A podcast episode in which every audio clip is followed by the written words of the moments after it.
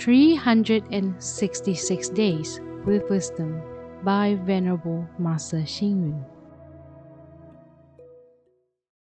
June 5th. The secret to managing is to be transparent, just, and above all, fair.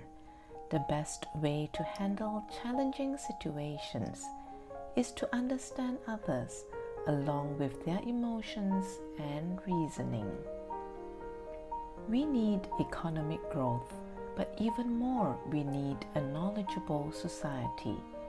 What is a knowledgeable society? By being able to read and to analyze the good and bad with right thinking and wisdom, the people embark on a journey that begins with knowledge and leads to an open minded acceptance which benefits the society and the country.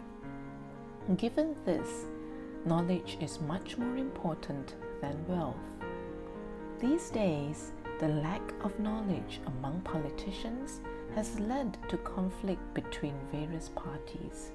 They no longer view the welfare of the country's citizens as a priority. Even though educators educate others, they never consider the fact that knowledge is not only for educating others, but for the people to strengthen and improve themselves that they may become the ultimate masters of knowledge.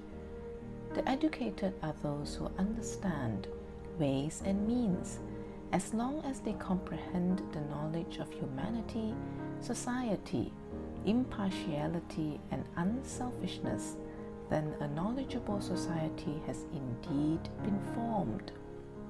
At individual level, knowledge symbolizes virtuous courage. In the context of a society, knowledge signifies public righteousness. In terms of a country, it signifies omniscient justice.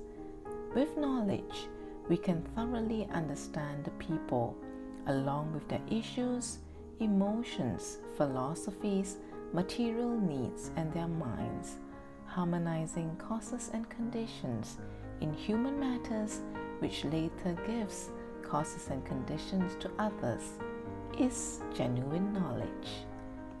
Read, reflect, and act.